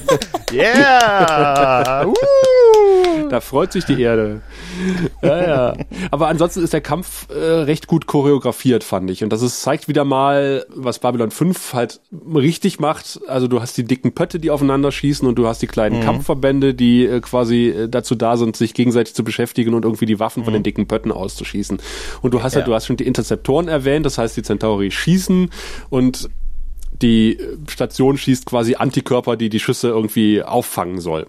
Es ist einfach ein logisches, nachvollziehbares Verteidigungsverhalten irgendwie, dass man so Möglichkeiten hat, so Geschosse abzuwehren oder abzulenken und dass äh, auch die Station ja zeigt, dass sie ganz verschiedene Waffenmodule hat. Ja, und das ist echt gut durchdacht. Aber nicht so ganz durchdacht ist äh, die Strategie der Centauri immer noch nicht, weil ähm, immer wenn die Centauri auftauchen und äh, drohen, die Station zu, zu zerstören, vergessen die offensichtlich, dass ihr eigener Botschafter an Bord ist. Und Londo nimmt das auch immer ganz gelassen hin und sagt Ja, so, ja. Äh, wenn ihr nicht gehorcht, dann zerstören wir die Station. Und dann sag ich, du sitzt da selber drauf. Äh, hallo? naja, Ja, der weiß ja, dass die das nicht hinkriegen. Nee, weiß ich nicht. Also, er vermutet wahrscheinlich im Zweifelsfall, ich werde noch evakuiert. Ich bin unsterblich. Er steht immer schon vor seinem Fluchtpott. Ja, das wäre super. äh, wir, ist denn mein Fluchtroboter fertig? so Mr. Burns. Da sind zwei Sitze Ja. drin. Ich sitze gerne bequem. Äh, ich würde es ihm zutrauen, dass es genauso laufen würde, oder? Auf jeden Fall haben die Centauri offensichtlich keine Fluchtpots, denn ähm, nachdem das Narrenschiff im Hyperraumsprungtor verschwunden ist, begleitet von den Zeta-Fightern, ähm, will Sheridan ja noch dem Centauri-Schiff zu Hilfe kommen, aber das zerlegt sich daraufhin selbst in seine Einzelteile und ich habe mir nur aufgeschrieben, oh, oh, oh, das ist eine Menge Papierkram für Sheridan. Ja, der auch äh, sofort in einem, äh, in einer, ja, in einer Diskussionsrunde ist und ihm wird halt vorgeworfen, äh, dass er halt ne, die ganze Friedensmission gefährdet hat und er sagt halt auch zu Recht, hallo, äh, die haben zuerst geschossen, die haben uns zuerst anvisiert und hey, ich muss meine Stadt, ich muss die Station beschützen und äh, gemäß den Erdstatuten äh, für solche Situationen habe ich komplett richtig gehandelt. Da stimmt man ihm auch zu, aber weist ihn an, sich dann doch zu entschuldigen bei der, bei den Centauri. Man hat auch schon mit ihnen gesprochen, was äh, sehr bedeutet, also schon darauf hindeutet, wie gut das Verhältnis mittlerweile im Hintergrund zwischen den, zwischen der Erdallianz und den Centauri ist. Wir haben schon mit ihnen gesprochen, die sind bereit, ihre Entschuldigungen anzunehmen, sie müssen das aber ernst meinen. Genau, und das ist eine Ja. direkte Anordnung ihrer Vorgesetzten. Also es kommt Ja. direkt aus dem Chief of Staff oder wie das heißt. Richtig. Und äh, sie haben also zwei Möglichkeiten. Entweder widersprechen sie einem direkten Befehl oder äh, wir haben morgen ihre Kündigung auf dem Schreibtisch. Und wir ersetzen sie durch jemanden, der dazu in der Lage ist, die richtigen Entscheidungen zu treffen. Irgendwie so wird das gesagt. Wobei ich finde es halt schon ganz perfide, dass gerade Wells dann so sagt, ja, nee, sie haben ja schon eigentlich die richtige Entscheidung getroffen, es war nur ein bisschen ungeschickt und ihm da so ein bisschen so eine Brücke baut, aber wo Sheridan auch sofort erkennt, was da los ist. Ich Ja, habe mir aufgeschrieben, das ist eine tolle Art, eine Drohung zu liefern, halt. So mit einem Lächeln im Gesicht sozusagen. Ja. Und in Verbindung mit dem Gespräch mit Susan äh, ist vermutlich äh, irgendwie, äh, wird meiner Meinung nach oder von äh, JMS Meinung nach klar, dass, dass äh, Wells halt irgendwie mal testen wollte, ob Susan eventuell Sheridan ersetzen könnte. Das könnte natürlich sein, das stimmt. Ja, möglich.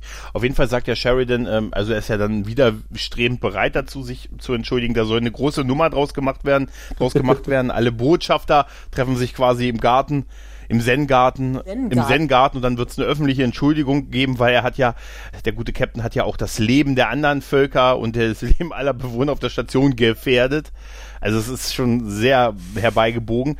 Und dann sagt ja Sheridan auch, ja, ich gehe davon aus, dass meine Entschuldigung schon geschrieben ist. ja, Dann sagt ja, nee, äh, sie können die Worte frei wählen, ne, aber die, so nach dem Motto, die Botschaft muss ankommen. Ne, also es muss schon ernst gemeint sein. Also das ist schon echt eklig, oder? Ja, ja, genau. Super eklig. Und dementsprechend äh, steht dann Sheridan auch vor seinem Spiegel in der Paradeuniform und erzählt sehr schön, wofür er sich entschuldigt. Nämlich dafür, dass die Centauri so blöd waren, eine bis an die Zähne bewaffnete Raumstation anzugreifen. Er hat total recht. Es ist total, wäre super, wenn er die, das so gehalten hätte, ne? Gut, besser nicht, aber es ist richtig toll, wie er diese Szene spielt. Ja, aber er hat ja auch ein großes Publikum, das wartet jetzt schon im Arboretum und selbst Kosch hat sich eingefunden. JMS hat erzählt, bei dem Establishing Shot, wo man quasi die Gruppe stehen sieht, aber nicht hört, hat äh, Claudia Christian die ganze Zeit irgendwie dreckige Witze erzählt. die, die unterhalten sich ja so untereinander und sie ist dann immer von, von Typ zu Typ gewandelt und hat irgendwelche Schweinereien denen ans Ohr gehauen. Super fand, super fand ich äh, bei dem Zen-Garten und bei den ganzen äh, halt äh, Botschaftern, die sich da versammelt haben, fand ich schön, wie, wie äh, Londo so alleine im Ja. Hintergrund stand. Er, Genau. er war so, er, wirkte komplett isoliert, alle anderen waren so in Gespräche vertieft. Er stand alleine da im Hintergrund und Jakar hinter einem Baum. Ja, super, super albern, oder? Da dachte ich mir auch, als wenn ihn keiner sieht. Weißt du, also so, wäre geil, wenn er so, ein, äh, so einen gehenden Busch gehabt hätte als Verkleidung. Das hätte noch Das gefehlt. ist das Einzige, was gefehlt hat, Ja, ja. weil es war so, man, man hat ihn offensichtlich gesehen, dass er hinter diesem Busch stand. Und dann geht ja Susan noch hin und sagt, Mensch, ne? Und er, ja, ich habe aber noch Freude, ich kann dem Captain helfen, ich habe gehört, was hier los ist. Er sagt, ich zitiere in Deutsch, sagt er, ich habe noch Freunde bei den blockfreien Welten. Ich kann mich für den Captain, äh, nein, hauen Sie ab, hauen Sie ab, Mensch. So wie der Onkel, den du loswerden willst auf der Familienfeier, der immer, Mensch, hier hast du dein Schnäpschen und dann sieh zu, dass du Land gewinnst, so ein bisschen. Clemens hat auch gesagt, er wollte eigentlich, dass, dass Chicard aus irgendeiner Tür kommt oder in irgendeiner Tür steht, aber äh, das ging vom, vom, äh, vom Set her nicht, also musste er hinter diesem Baum stehen und er sagt auch, das Ja, er- könnte etwas unfreiwillig komisch wirken, aber ich find's lustig. Wirkte, ist es lustig, das ist Wir haben lustig. keine Tür, nimmt den Baum. Ja, das ist lustig und er, man braucht ihn ja halt für das, was jetzt noch kommt, halt, dass man ihn halt einmal zeigt. Deshalb gab es da nicht viele Alternativen. Auf jeden Fall. Aber ich finde halt auch, die nächste Szene wirkt an einigen Stellen auch wegen der CGI so ein bisschen Ja. ähm, ungewollt komisch, wie Sheridan nämlich eigentlich mal an der Haltestelle steht mit allen anderen, dann in die Straßenbahn steigt, wo, wo man sich fragt, ja, warum sind denn all die anderen nicht mit der Straßenbahn gefahren? Also die Szene ist so ein bisschen konstruiert, finde Ein ich. bisschen. Und dann steigen irgendwie alle ein. Mhm. Und eine Haltestelle vorher steigen alle aus und man sieht diese Bombe so in riesengroß. Ne, das- das- so, hallo, da Das. Witzige ist, dass er ja auf dem Weg zu der Bahn am Sokolo, am Sokolo ja schon an den beiden Centauri vorbeiläuft, die ihn verschwörerisch hinterher gucken und schon schwarze Handschuhe anhaben. Das, das ist schon mal das Erste, wo ich mir gedacht habe, okay, was wird das mit denen auf sich haben? Aber dann ist das Beste, das ist mal eine Bombe. Wenn ich die anbringen würde, dann genau so an der Rückenlehne vom Sitz. Ja, Ja, ganz so offensichtlich, die hat auch so eine Centauri-Frisur und sie macht Geräusche. Sie wird nämlich immer was schriller. Schönes, ja. aber was Schönes, einen außerirdischen Countdown. Ja, das stimmt. Also nicht fünf, Und vier. äh, scheinbar kann Sheridan das auf jeden Fall lesen. Ja, nee, er, er hört ja, wann die Bombe losgeht, weil das wird ja immer schriller. Und da kann man sich ja denken, wann das explodiert. Ja, das ist dieses U-Boot-Ding von der, was, was sich weiterentwickelt hat, von der, von der Ops quasi. Ja, er macht Ja. Notstopp, öffnet die, Genau. lässt die Türen öffnen und springt halt in seiner Not raus. Ja, was willst du auch was machen? sollte er auch tun?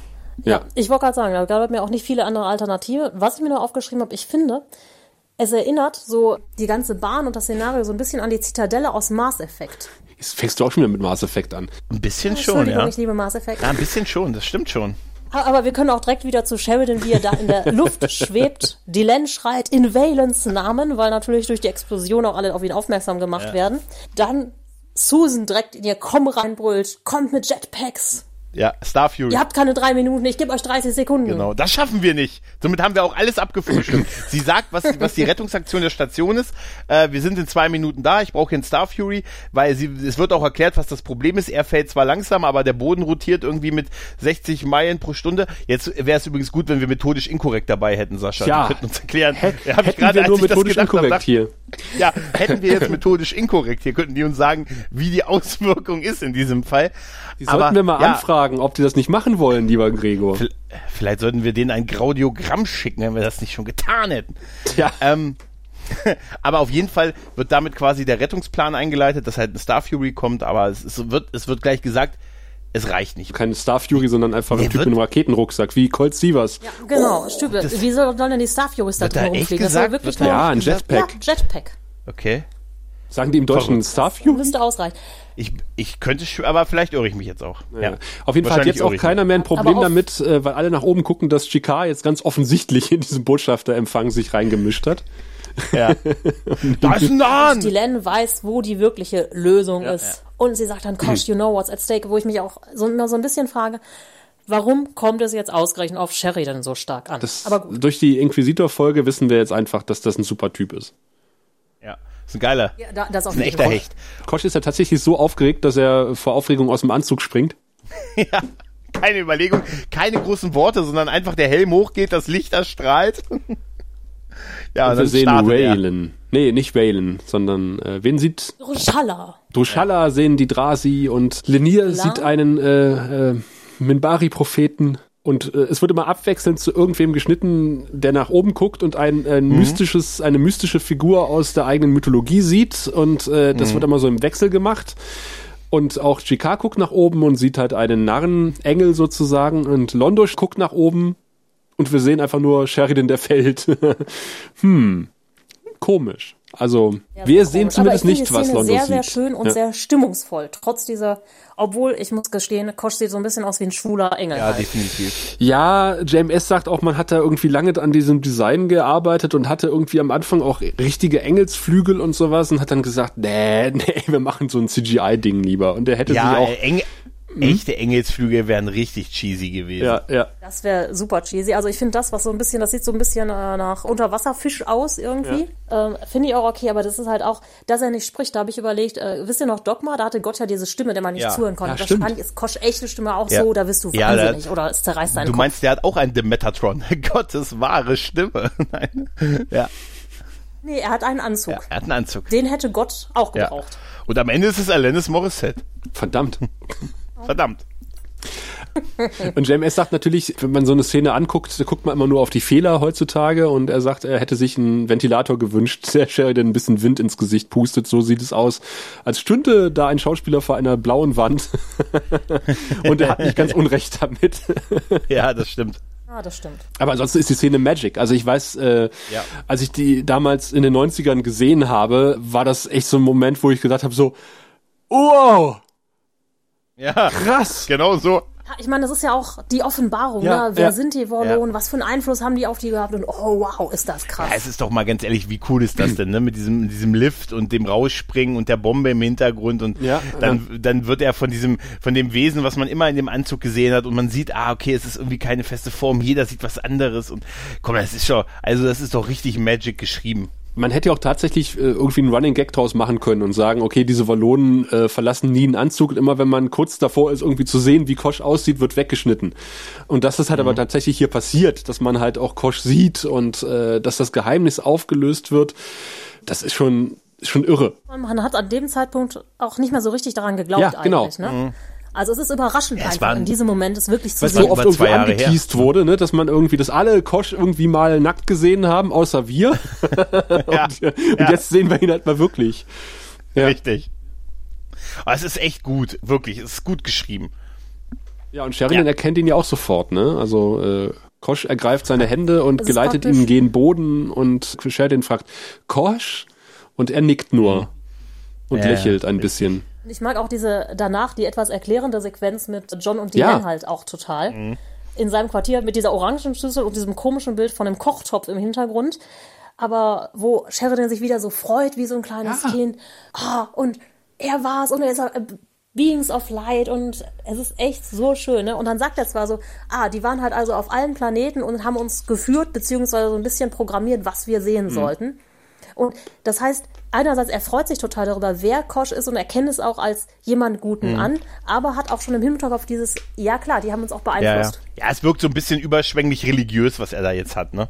Ja, ja. gut, aber mal ehrlich, was ihm gerade passiert ist, da wären wir wahrscheinlich alle ein bisschen emotional, oder? Ja, ein bisschen geflasht wären wir da auf jeden Fall. Auf jeden ja. Fall. Ja. Und das ist halt auch, ich finde ich das Schöne bei Babylon 5, dass, dass so eine Szene halt auch äh, quasi on-screen ausgewertet wird von den Beteiligten. Das ist Mhm. halt irgendwie, glaube ich, in anderen Serien auch nicht so, dass man irgendwie, dann wäre wahrscheinlich nach, nachdem Kosch da irgendwie ihn runtergeholt hat, wäre die Folge vorbei gewesen. Und dann Genau, to ja. be continued. Also, Ja, vor allem auch der, ja genau, und der Kontrast halt. Erstmal dieses Überschwängliche von Sheridan und danach haben wir ja die, die Szene auch im Sockerlo, wo sich alle quasi darüber unterhalten, was sie gesehen haben. Ja. Und dann wird ja, wird ja äh, Londo gefragt, was hast du denn gesehen? Und er sagt, ja, ich habe nichts gesehen. Und das ist äh, Wahnsinn, oder? Und alle haben so einen verklärten Ausdruck auch so ein bisschen, ne? Äh, also ein Ranger Ja. läuft im Hintergrund Frieden rum. und Freude ja, genau. und sehen es als ein gutes Omen. und sitzen auch eigentlich, irgendwie ne? alle Das zusammen. Also da sitzt halt ein Drasi neben Ja. einem Nahen und einem Centauri. Also was ja irgendwie Das ist mir auch ist. aufgefallen. Ja, ja, das, das soll, das hat schon eine Bedeutung. Also es ist nicht zufällig, weil sie gesagt haben, wir hatten doch alles seine Maske auf. Alle, die doch ihre Maske auf haben, bitte in zwei Minuten im Sockerlo. Sondern äh, das hat schon eine Bedeutung. Ne, es ja. ist halt das Ende des Jahres, das Ende der Staffel. Es hat dieses Ereignis gegeben nach all dem, was passiert ist und auch dem, was noch kommen wird. Also das ist echt schon wirklich durchgängig, wirklich Magic-Minuten, die wir da gerade erlebt haben. Und auch hier ist es, Sheridan freut sich, ne, hat gerade so wahrscheinlich den, den, den besten Moment des Tages erlebt und äh, zack, meldet sich Susan und sagt, übrigens, äh, Kevlar ist nicht mehr zurückgekommen. Den haben ähm, wir übrigens vergessen. den haben wir ja, das können wir aber jetzt auch ganz ja, schnell zusammenfassen. Der hat sich halt von dem, ja. äh, der Eskorte, genau, richtig. Eigentlich. Eskorte getrennt, Zeichen gesehen. Ja, genau, aber richtig schön. Komische seine, Übergabe mit Datenkristall in der dunklen genau, Halle. Sein, genau. sein, äh, sein Gesicht äh, schmilzt ihm quasi von den Knochen und das haben sie ihm aber sie auch reden, nicht gesagt. Also sie, die reden Quatsch, sie ja, leben. Sie leben, genau. So bisschen, sie leben, und ja. sie haben einfach nur gesagt, okay, du bist dann verletzt, spiel als wärst du verletzt und haben in, in der Postpro quasi ihm das Fleisch von den Knochen fließen lassen, weil sie ihn so gehasst haben. das ist auch eine gute Sequenz, man möchte ein bisschen fast applaudieren, aber natürlich nur fast. Und er lässt vorher noch, nachdem er jetzt diese Videoaufnahme von dem Schattenschiff Schiff gemacht habe. Er hat ja, er hat ja vorher, war ja die, äh, die Zeta-Staffel dabei, das Nahenschiff in den Hyperraum ja. zu eskortieren. Daraufhin hat er dann diese Signale empfangen, die er vorher in der Folge von dem äh, anderen Piloten erhalten hat. Ist da hingeflogen, hat sich quasi von seinen Jungs getrennt, hat gesagt, ich schließe später wieder auf hat das Schiff gesehen, aufgenommen, hat gemerkt, oh, jetzt haben sie mich entdeckt, schießt die Kapsel ab, die zur Station zurückfliegen soll mit der Aufzeichnung und wird getötet. Ende dieses Charakters und es ist auch gut so. Ja, ich meine, wer sich so dämlich anstellt, hat es auch verdient, oder? Ich, ich gehe mal alleine, Jungs. Ich habe ein gutes Gefühl bei der Sache. Genau. Hyperraum, wie groß kann das sein? dieses komische Ding da. Ja, das dieses ist halt echt, äh, so ja. bescheuert. Ich fand, da, da man das ja wirklich relativ schnell, also mach's gut, Keffer, wir vermissen dich nicht, wir werden dich nicht vermissen und auch nie wieder über dich reden. Ich kann uns nicht mal deinen Namen richtig ja, merken. Kev, Kevlar, Tefler, egal. Auf jeden, auf jeden Fall Tesla. ist diese ganze Endsequenz, wo Susan diesen, diesen Monolog hält, ist richtig großartig. Aber auch die Szenen sind dazu toll. Ich finde nämlich, nachdem wir im, im Sokalo waren, wo, wo Londo sagte, äh, er hat nichts gesehen, sieht man ihn ja in der nächsten Moment, im nächsten Moment äh, quasi äh, auf, auf die, im, in der Ratssitzung halt auf, auf Babylon ja. 5 und wie er einfach wütend so schreit halt. Und so, ja, Wutbürger. Der, Wut, der, der sagt, Montagmittag kann ich nicht, aber sonst den Rest der Woche bin ich auf den Plätzen unterwegs. Da so doch die Dackelkrawatte. Dackelkrawatte. Es ist auf jeden Fall beide, auch die äh, Szene danach, wo das, äh, dieser Laden ja. auf dem Sokalo geschlossen wird und das Sexo da vorbeigeht und man richtig sieht, was für ein ungutes Gefühl er hat und wie er sich umsieht und man das Nightwatch-Plakat sieht und die ganze Zeit darüber Susans Stimme und das ist so eine richtige Gänsehaut-Szene. Ich weiß nicht, ich habe damals davor gesessen und gedacht, oh Gott, kann die dritte Staffel nicht ja. sofort jetzt, jetzt anfangen? gleich, bitte sofort. Ja, und man musste ein Jahr warten, das war so gut. Mhm. Ne? Und auch mhm. dieses, wie Susan da ja. steht dann in ihrem Morgenmantel und dann. Ähm, es ist kein Morgenmantel, ihren, sie trägt eine äh, Weste, äh, diesmal eine sehr ansehnliche Weste. Entschuldigung, eine Weste. Ja. Ich habe das, ich sehe sie immer Morgenmantel vor mir, Entschuldigung. Und den Kerzenleuchter dann entzündet auf die vollen, ich weiß gar nicht, äh, neun Kerzen sind es am Ende. Ja, ne? ich glaube. Genau, neun Arme. Ja. Ich glaube ja. ja. Für Chanukka, wo man halt dann auch nochmal mit ihrer, ihrem Hintergrund dann konfrontiert mhm. wird. Und sie sagt dann, das Schöne, was du vorhin mhm. schon angesprochen hattest, ähm, Gregor, dass äh, Peace is another way of surrender. Mhm. Also Frieden ist nur ein anderer Weg, um aufzugeben. Mhm. Genau. Und ja, ist hart, ne?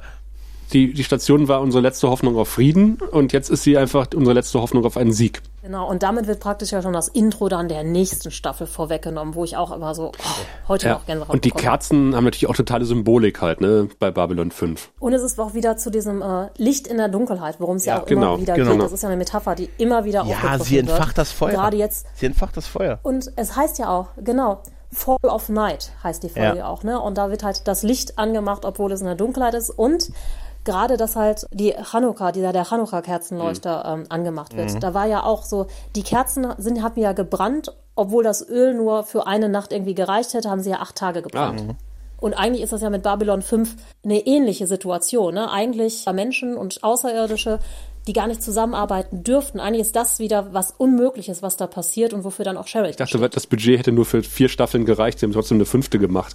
Ich, ich dachte, das wäre jetzt die Parade. Aber, also, ey, nee, ganz ehrlich, diese ganze, ganze NC, also alles, was wir so die letzten 10, 15 Minuten gesehen haben, das gehört auf jeden Fall mit zu dem Besten, was es so in so Science-Fiction-Serien der 90er Jahre gegeben hat. Und gerade Nicht nur Science-Fiction-Serien, würde Ja, ich sagen. ja, stimmt. Es ist, ist so bewegend, so prägend einfach gewesen. Das sind auch Sachen, kannst du dir Jahre Ja. später noch ganz klar im Ja, Gedächtnis. überleg dir, rufen. ja, wir gucken das jetzt 20 Jahre später und denken so, oder 25 Jahre und denken so, Alter, wie krass, dieser, diese ganz, dieser ganze Monolog von, von Susan, den könntest du dir auch auf ein T-Shirt oder auf dem Arm tätowieren, oder, das ist so, das sowas kann ganz schnell cheesy wirken, oder ganz schnell so plakativ und, und irgendwie nichtssagend, und ich finde, da ist so viel Gewicht auch in den Worten drin, und so überlegt auch in dem, was noch kommen wird, das ist, das ist halt, das ist halt das, wenn man einen Plan hat. Auf jeden Fall, wenn man einen Plan hat und gute Drehbuchautoren und gute Schauspieler, die das dann auch Oder alles selber Und schreibt. Frau, und Frau Tellman. Ich habe geträumt, sie ist eine gute Schauspielerin.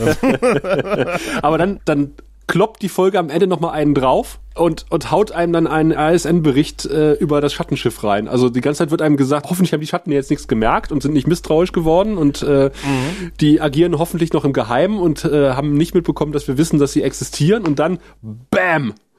Kommt noch der ISN-Bericht, das sind die, Kepper, Kepper, genau, Idiot. da möchte es ihm posthum nochmal einen Arschtritt geben. Weil er hat im Prinzip jeden die Sache Fall. erstmal schlimmer gemacht dadurch. Ja, Der, ich meine, der Arsch. ist, Da- kann man jetzt auch wieder sagen, es ist halt diese Geheimniskrämerei. Als die gemerkt haben, dass der im Hyperraum da rumschnüffelt, hätten sie ihn vielleicht einweihen müssen, damit da nichts Dummes Hm. passiert. Das ist halt auch immer, Geheimniskrämerei hat halt auch immer aber der. Hyperraum ist groß und wer weiß, wie ernst sie den genommen haben oder gesagt haben, ob der, der, ja, lass den, Ah, nicht aufgrund lass der den, du meinst, schon gut, der ist ja, der, komm, der soll mal seine Leute trainieren und nicht selber sterben, weißt du? Aber, ey, ganz ehrlich, und die, aber ein besseres Endbild für diese Staffel, wo es ja auch oft darum geht, man, sie dürfen nicht wissen, dass wir wissen, dass sie da sind und das Universum soll es einfach noch nicht wissen, weil wir sind einfach noch nicht bereit. Wir sind nicht bereit. Und dann, Bam, Offenbarung, ISN, anscheinend der Sender, den man überall im Universum sieht als einziges, das öffentlich-rechtliche des äh, Universums und dann dieses Bild, dass sie eine, dass sie, wie krass sie im Hyperraum sind, wie krass sie aussehen, wie sie diese Zerstörung, wie der Strahl, ich meine, ey, komm, die Kamera wird von dem Strahl zerstört und zack, vorbei. Ja. Wie geil ist das denn, oder? Eine wunderschöne Folge, ein großartiger Da sind wir schon fast in der Bewertung. Und äh, wie wir unsere Folgen bewerten, das erklärt uns der Mann, den wir leider etwas kurz gesehen haben heute, aber in einer sehr eindrucksvollen Szene, nämlich äh, unser Botschaftsattaché Virkotto. Sehen Sie, wir Centauri haben sechs. Äh, und jede Zahl steht für ein bestimmtes Niveau von Intimität und Lust. Also es beginnt bei eins und das ist, na ja, ja, ja. Dann kommt zwei und wenn man fünf erreicht hat, dann... äh, Ja, ja, schon gut, Wirr, ich habe verstanden, alles klar. Bis zu sechs Penisse sind zu vergeben. Das ist quasi, wäre quasi die Höchstnote für diese Folge. Und ich bin fast versucht, dieser Folge tatsächlich die, die Höchstnote sechs von sechs Penissen zu geben, als quasi allererste Folge überhaupt in der Geschichte des Grauen Rates. Äh, einfach weil, gut, es sind ein paar Abzüge, die man machen könnte aufgrund der Zeit. Man hätte Sheridan einen Ventilator hinstellen können, dann wäre die CGI besser gewesen. Man hätte statt diesem tollen Bild in Sheridans Büro einen echten Ausblick machen können. Aber das sind alles so, so, so, so Näkeligkeiten an einer ansonsten fast perfekten Folge. Also diese ganze Geschichte mit Nightwatch, wenn man sich jetzt anguckt, was momentan in der Welt passiert, Ja. ist sowas von prophetisch, dass man, dass man einfach nur sagen kann, okay, Leute, guckt euch einfach Babylon 5 an und dann seht ihr, wie die ganze Scheiße funktioniert. Ja. Nämlich von Anfang an mit kleinen Gefallen geht's los und äh, dann ist man schneller in einer Sekte drin und in einem totalitären Staat, als man gucken kann. Und aus den falschen Motiven oder aus den richtigen Motiven das falsche tun, ist vielleicht auch nicht so optimal, wie wir dann festgestellt haben, als wir den guten Lance nämlich beobachtet haben, der vielleicht integere Motive hat, aber äh, grundsätzlich das Falsche macht, um diese zu erreichen. Wie gesagt, die, die, die Szene mit Kosch, wie er aus dem Anzug springt und, und Sheridan rettet, das ist ein Wow-Moment der TV-Geschichte eigentlich. Also das ist, Ja. äh, die, diese, diese Folge kannst du nehmen und einrahmen und sagen, okay, guckt euch an, so wird gutes Fernsehen gemacht. Es ist Heute noch. immer noch, muss man sich vor Augen führen, Heute leider nicht mehr ja, so. es ist Nein, ich 20, meine, heute- Also es ist so. über Du 20 könntest- Jahre her und die Erzählstruktur ist so scheiße dicht. Guckt als Vergleich mal eine Folge Voyager aus dem gleichen Jahr und dann seht ihr, wie schlechtes Ja. Fernsehen gemacht wird. Also wo Oder man sich eine Scheibe, ja oder das, ja gut Discovery, wo man sich eine Scheibe abschneiden könnte, nämlich bei Babylon 5 und äh, ach egal, komm, ich bin heute in, in Geberlaune wirklich sechs von sechs Penissen. Ja, wirklich grandiose Folge und auch, weil ich mir dir da anschließen möchte, Sascha, und zwar vielleicht Agenda auch fürs nächste Jahr, mehr Babylon 5 gucken für eine bessere Oh ja. Welt. Ja. Also man kann da wahnsinnig viel lernen. Das ist unheimlich toll. Äh, über das Gute, das Böse, alles dazwischen und ja, alles, was man so der Folge absprechen kann, kann man wirklich so in das äh, knappe ja. Budget, in hatten wir gerade keine Möglichkeiten reinpacken und das ist was, das verzeih ich, weil die Story ist toll, die Dialoge sind toll und bis auf diese Ohrfeigen-Szene ist da nichts, wo ich sage, das hätte jetzt nicht sein müssen. Insofern ja, auch von mir die sechs Penisse. Ja, also alles alle Haare in der Suppe, die man vielleicht finden kann, sind echt Budget geschuldet und dafür, sie haben das absolut Bestmögliche gemacht und darüber hinaus aus den Mitteln, die ihnen zur Verfügung standen. Deshalb, ich glaube, da kann ich mich einfach nur absolut anschließen. Also auch von mir gibt sechs von sechs. Also das ist geiles, großes Fernsehen und da können sich auch 25 Jahre später noch ganz viele Leute eine Scheibe von abschneiden. So Oder geht Storytelling, ja. lieber JJ Abraham. Ja, nicht nur Licht. Nicht nur Licht. Nicht nur Lensflare. nur weil du mehr Lampen hast als sie, bist du nicht besser. Nee, da konnten die Beleuchter immerhin noch Ohrfeigen ja. verteilen. Ich verteile noch schnell eine, eine Trivia. Also erstmal äh, Wahnsinn. Also das ist wirklich eine Premiere beim Grauen Rat. Sechs von sechs Penissen, aber zu Recht, meiner Meinung nach. Und auch vollkommene Einigkeit ja. im Grauen Rat da sind alle Lichter angegangen, sozusagen. Ob er richtig steht, ja. seht ihr, wenn das Licht ausgeht. Ich habe noch eine Information, die ich reinwerfen will, nämlich der gute, du hast ihn im Vorgespräch schon erwähnt, äh, Roy äh, Dotriss, der den äh, mhm. Friedrich Lanz gespielt hat, ist äh, leider wirklich auch vor einem Monat gestorben. Der hat, äh, ich habe mal nachgeguckt, der ist, ist am äh, im Mai 1923 geboren und hat tatsächlich bis zum 16.10.2017 gelebt. Also der ist ur alt geworden. Wahnsinn. Irre. Also ich glaube, ich kenne keinen, der, der 23 geboren ist und hätte wäre fast 100 geworden und er war tatsächlich mhm. äh, von 1947 bis 2007 mit ein und der gleichen Frau verheiratet und sie war auch Schauspielerin und ich denke, das ist unter Schauspielern auch nicht alltäglich so lange mit der gleichen Frau zusammen zu bleiben und äh, alle drei Töchter sind auch Schauspielerinnen geworden. mhm. Also ist ein irrer Typ. Respekt, ein gelungenes ja, Leben. Ja. Äh, ich habe ich hab dann auch ein bisschen äh, Trivia über ihn noch gelesen und äh, sagt, es ist ein äh, irgendein irrer Typ eigentlich, ne? Also der ist irgendwie auch Kampfpilot gewesen, ist dann irgendwie in Kriegsgefangenschaft geraten im Zweiten Weltkrieg und hat in Kriegsgefangenschaft angefangen, Schauspieler zu werden. Also er hat sein schauspielerisches Talent entdeckt und äh, hat wirklich bis vor kurzem noch äh, vor der Kamera gestanden. Er hat einen Alchemisten in Game of Thrones gespielt. Mit genau, in zwei Folgen, ja. ja. Ach, der, ja. ja. ja. Irre. Ja, der sieht also, ein bisschen aus wie der Typ von Der Heilige Gral von Monty Python. Äh, ja, stimmt, genau, ja. Der, der alte Mann in der Höhle. So, so ja, der, der, hat, der hat wirklich echt viel, also ich glaube, in irgendwie jeder coolen Fernsehserie hat der mal mitgemacht, ob das das A-Team war, ob das Herkules gewesen ist. Und natürlich auch bei Hellboy war er dabei. Ja, jetzt hast du es mir vorweggenommen. Er hat Zeus bei Herkules gespielt, äh, liebe Xena, wollte ich schon sagen, liebe Mary. oh. liebe Xena ist. Die Ähnlichkeit ist einfach frappierend. Vielen Dank. Liebe Xena. Und äh, lieber Gregor, wen hat er noch gespielt? Also, er hat sich ein bisschen spezialisiert auf enttäuschte Väter. Und äh, welchen, enttäuschte Väter? Welchen enttäuschten Vater hat er noch gespielt? In welcher Serie? Äh, ich, ding, weil ding, Schön und das Biest war, glaube ich, dabei. Enttäuschte Väter? Ja, komm. Er war bei Angel und hat den Vater von Wesley Winton Price Ach, gespielt. Alter, stimmt. Ja, entschuldige bitte. Ja, es stimmt. Angel Wesley Winton Price Vater. Stimmt, ja, super. Wir verlinken mal seine Bio. Es ist echt ein interessanter Typ gewesen. Ja, er hat echt viel, der hat, wenn man sich das so ansieht, so eine Schauspielkarriere so auf den 50er Jahren bis so, bis so quasi heutzutage, ja. das ist schon echt krass, oder? So. Ach, er hätte mehr, er hätte in Babylon 5 hätte er mehr als nur, als nur Lance machen sollen. Sein Schwiegersohn, sein Ex-Schwiegersohn und sein Schwiegersohn haben auch in Babylon 5 mitgespielt und irgendwie der Sohn der ältesten Tochter äh, hat bei Crusade mitgespielt und mit dem Galen-Darsteller ist er auch verwandt. wie gesagt, interessanter Typ. Ja, wie gesagt, wir haben die sechste Staffel nicht äh, geguckt, weil die gibt es einfach nicht, auch nicht in Comicform wie bei Buffy. Aber es gab die zweite Staffel, die wir mit einer Höchstwertung von sechs von sechs Penissen hiermit beendet haben.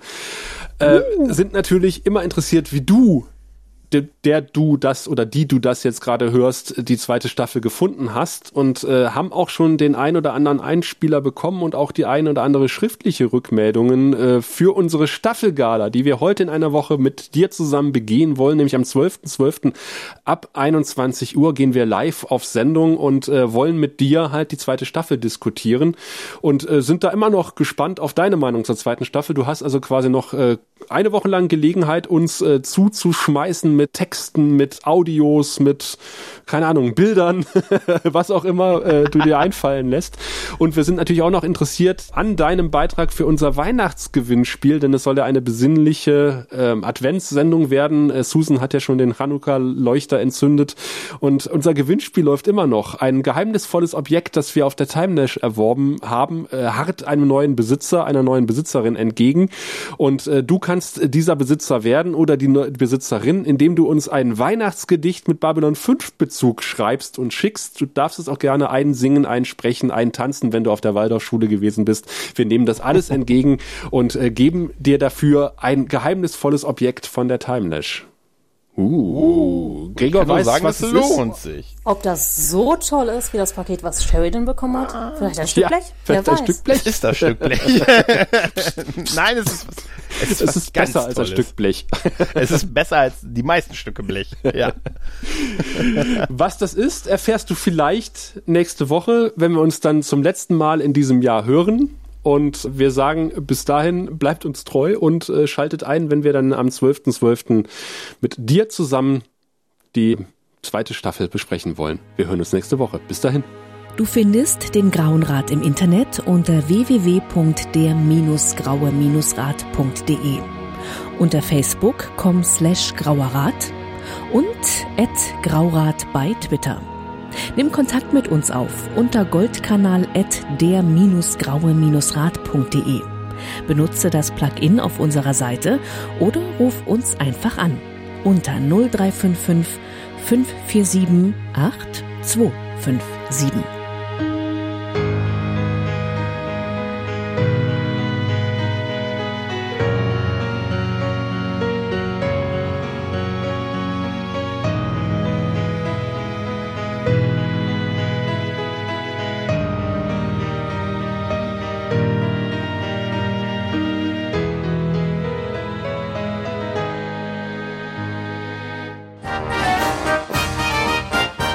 Produktion des Podcast Imperiums.